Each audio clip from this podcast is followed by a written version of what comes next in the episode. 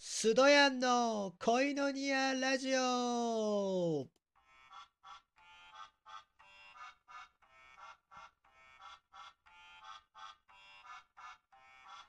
ハレルヤ神様に愛されている男、スドヤンです。今日も恋のニアラジオ始めていきたいと思います。えっ、とですね、先日私はあの日本語学校の授業でですね、ことわざの勉強をしましたね。はい。で、今使ってるテキストがですね、ことわざの中でも、あの、天気、天気に関するちょっとことわざについてだ、あついてだったので、まあ、あの、いくつか、あの、日本のことわざの中で、特に天気に関することわざを、まあ、いくつか紹介したりしました。まあ、例えば、こう、夕焼けは晴れとか、あの、猫が顔を洗うと雨が降るなど、はい、そんなことわざを紹介してきました。えちなみに皆さんもこれら天気のことわざって意味わかりますか？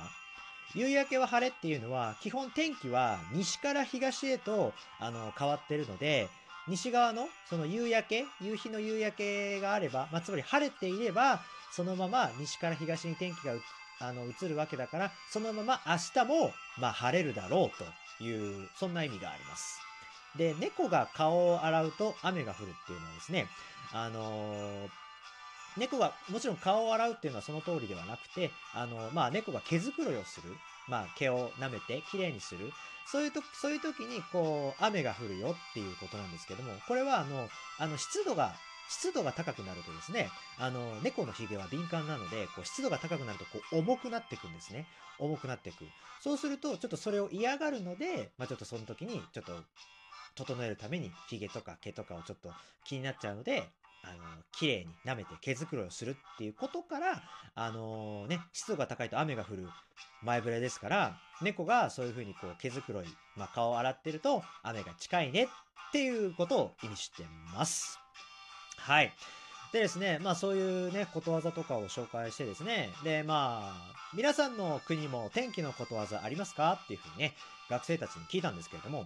で、韓国の、韓国の学生はですね、先生、西から太陽が昇るって言いますって言われたんですよ。まあ、もちろん、日本語に直訳すると、まあそういう感じなんですけれども、あの、まあ、つまり、ありえないことが起こるありさまだそうです。はい。えっ、と、まあ、そのね、韓国人の学生は例も示してくれたんですね。いつも遅刻してる人なのに、あの、今日に限っては朝早く来たみたいな。そんな時、おありえない西から太陽が昇るそう言いますっていうふうに、まあ、言ったんですね。まあこれ聞いた時に、あ、まああのー日本で言う、まあ日本で言うか、ああ、あいつがそんなことするなんて、今夜は雨かもしれないとか、今夜は雪が降るなとか、あのーそういう、まあニュアンスでしょうね。まあこれまあだからことわざ、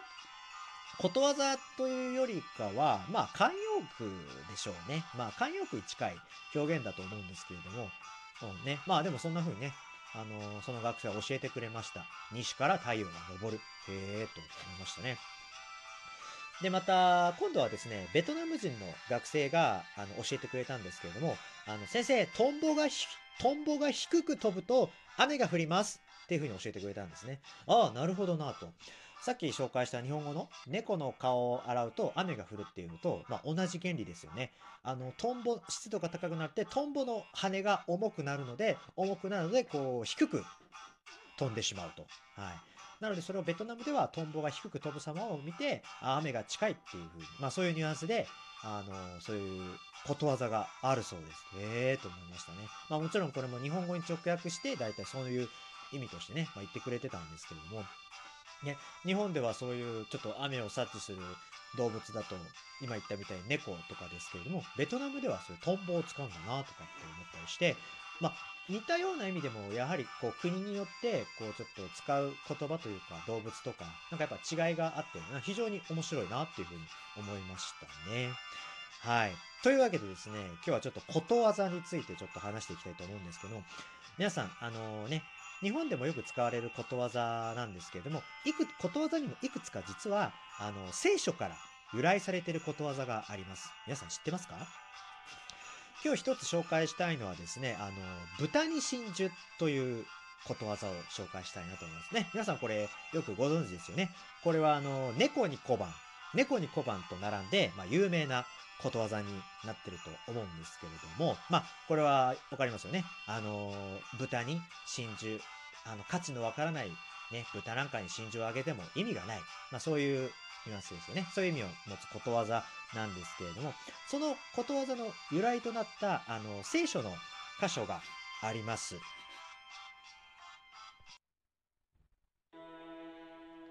聖なるものを犬に与えてはいけませんまた真珠を豚の前に投げてはいけません。犬や豚はそれらを足で踏みつけ向き直ってあなた方を噛み裂くことになります。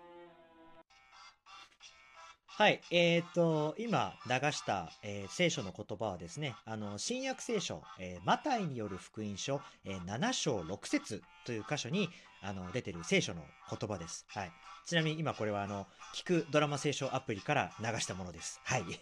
えっ、とね、まあ、なんて書いてある、あったかっていうと、まあ、あの、聖なるものを、まあ、犬にやるな。また、真珠を豚に投げるなと、言ってるんですね。はい。真珠を豚に投げるな。実はここから、このことわざは由来され、こ、ここから、この言葉からこのことわざができてるんですね。で、まあ、最初の聖なるものっていうのは、まあ、簡単に言えばこの聖書、聖書のこの神様の言葉のことです。ね。で、犬なんかに、こうね、聖書の言葉なんか教えても、まあ、まず悟らないし、わからない。で、また、豚に真珠のような高価なものを与えても、その値打ちを理解することはもうできないということですね。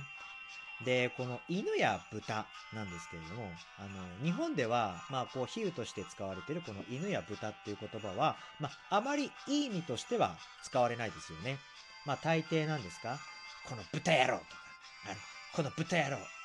あの、あの犬目みたいな、警察の、あ、政府の犬目とか、まあ、そういう、なんですか？相手を見下すような時に、まあ、使われる。そんな感じですよね。で、この聖書の世界でも、あのー、犬と豚は同じようにこういうふうにいい意味では、こう、使われないんですね。で、この聖書の言葉はどういうことかっていうと、まあそんな風に、こう、人が犬や豚のような状態になっている時に、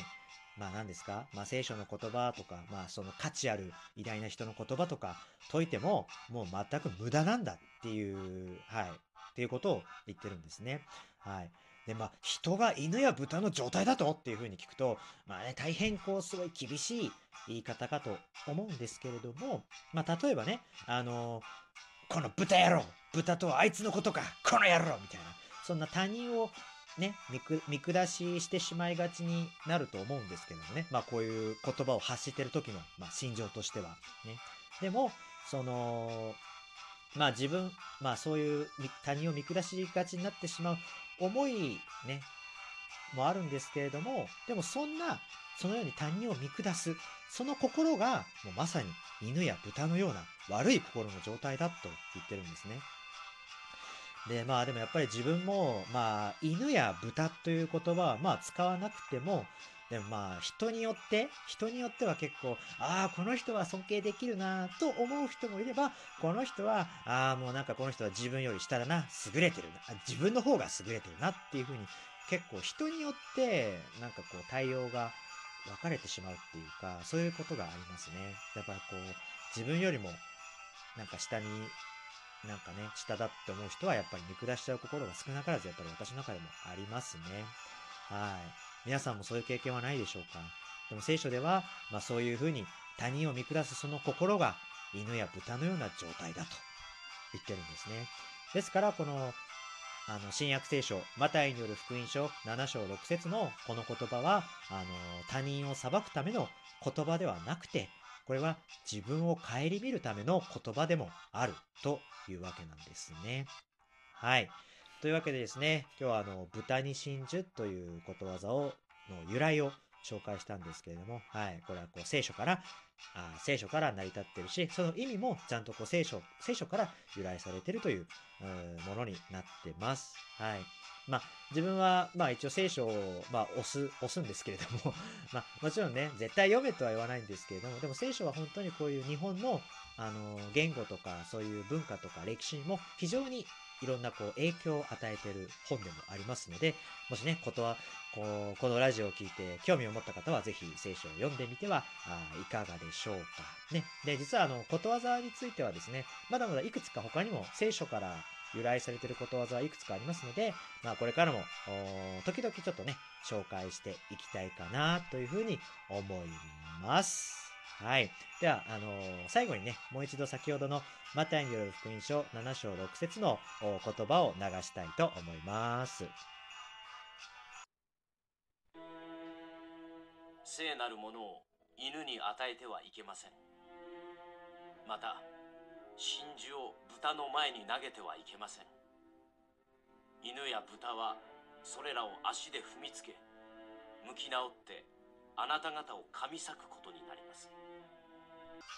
はい。ということでですね。はい。いかがでしたでしょうか？今日は、あの、聖書に由来することわざを一つ紹介しました。ね。豚に真珠。はい。今日は、えー、ここまで、ここまでご清聴誠にありがとうございます。今日はね、じゃあここで締めたいと思います。あなたは愛されるために生まれた人です。それではまた次回会いましょう。シャロー